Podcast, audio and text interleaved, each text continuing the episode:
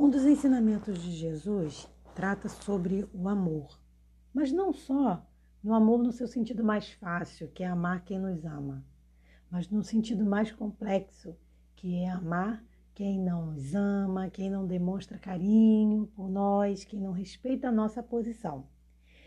Essa é a parte mais difícil do amor, amar os nossos inimigos. Mas é um conselho bíblico. Então, por que será que a gente está vendo tanta coisa diferente disso e, pasme, dentro da igreja? Vamos conversar um pouquinho sobre isso, sobre essa postura em relação ao amor. Vem comigo. Uma das coisas que me chamou a atenção hoje no Twitter foi uma divulgação de uma pastora dizendo que não iria orar por, pelos esquerdistas. Então não adiantava ninguém pedir para ela para orar por crianças na UTI, que ela não iria orar. Aí isso já me causou uma preocupação, porque eu pensei, nossa, aonde, tá, aonde está o cristianismo nesse comportamento? Não há. E quando isso parte de alguém que se intitula pastora, é mais surpreendente ainda, você não acha? Isso vai totalmente contrário ao que diz Mateus 5, no versículo 43 e 44, que é inclusive um grande ensinamento de Jesus, quando ele diz assim: Ouvistes que foi dito: Amarás ao teu próximo e odiarás o teu inimigo? Eu, porém, vos digo: Amai os vossos inimigos, bendizei os que vos maldizem, fazei bem aos que vos odeiam, e orai pelos que vos maltratam e vos perseguem, para que sejais filhos do vosso Pai que está no céu. Se a gente entender esse contexto aqui desse texto, a gente vai perceber que uma pessoa que não vive isso, ela na verdade não está naquele momento como representante de Deus, porque ela está fazendo tudo contrário ao que Deus está pedindo aqui. Eu não posso colocar meu posicionamento político na frente do meu posicionamento como cristã. E isso é uma coisa que a gente mais está vendo agora, e é isso que me deixa mais perplexa, porque a gente vê pastores, pessoas que têm cargo dentro de igreja, pessoas que têm uma certa liderança, indo totalmente contra o que diz a palavra de Deus. O conselho bíblico é que você não somente ame seus amigos, mas ame os seus inimigos. Agora, isso também não significa que você vai ser capacho de ninguém. Isso significa que você vai amar quando tiver que amar, que você vai perdoar quando tiver que perdoar. E deixar que a justiça seja feita por Deus, porque Deus é que é o juiz. Por isso, Jesus aconselha: ame os seus inimigos, bendiga os que vos maldizem. Ou seja, não se iguale a ele, não faça o que ele faz. Siga no caminho da santidade.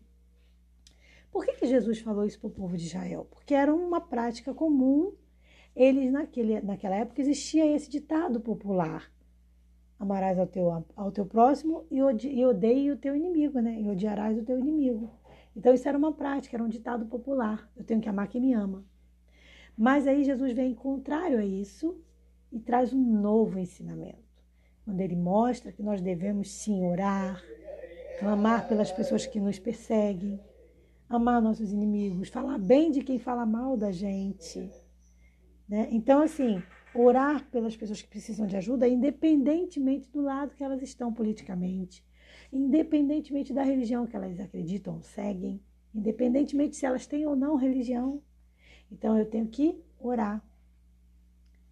Então, veja bem, e ele finaliza, é interessante o versículo 45, eu nem ia ler, mas eu vou ler porque ele complementa, quando Jesus diz assim: porque faz, porque Deus, ele se referindo a Deus, faz com que o sol se levante sobre maus e bons, e a chuva desça sobre justos e injustos.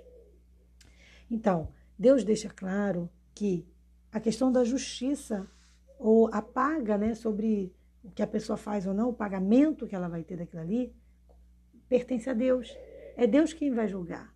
Então não sou eu, não é você, não somos nós que devemos ser os juízes dos nossos irmãos. O que a gente tem que fazer é o quê?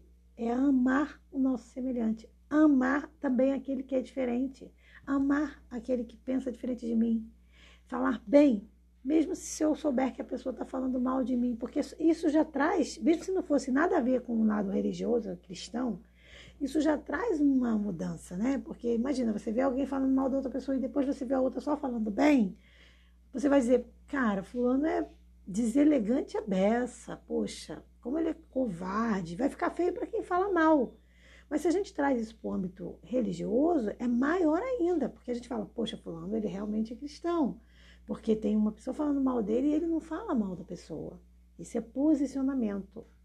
Mas não é o que muitas das vezes a gente vê, como nesse caso dessa pastora, que para mim, sinceramente, de pastora não tem nada. Que se coloca aí dizendo que não adianta orar pela esquerda. Sabe? Eu acho até que seria bom que ela, antes de orar, ela fizesse uma avaliação da vida dela, porque realmente a oração dela não vai ter valia nenhuma. Então não adianta realmente ela orar, porque tem um risco muito grande da oração dela não ser ouvida, porque Deus não se agrada desse tipo de comportamento. Então, a gente tem que ter limite, né? Até onde a gente vai levar a nossa discussão política, até onde a gente vai levar as nossas diferenças, né? Tem um momento em que a, a, existe um grande momento em que a palavra de Deus tem que ser soberana. Tem um momento em que a divergência tem que acabar. E aí eu tenho que ter o bom senso e buscar fazer a vontade de Deus, que é o que a gente não está vendo acontecer na vida de muita gente. É muito triste? É. Mas o que, que a gente tem que fazer?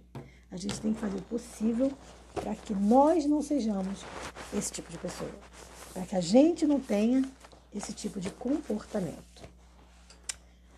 É uma tristeza ver o quanto a igreja perdeu né, com tudo isso.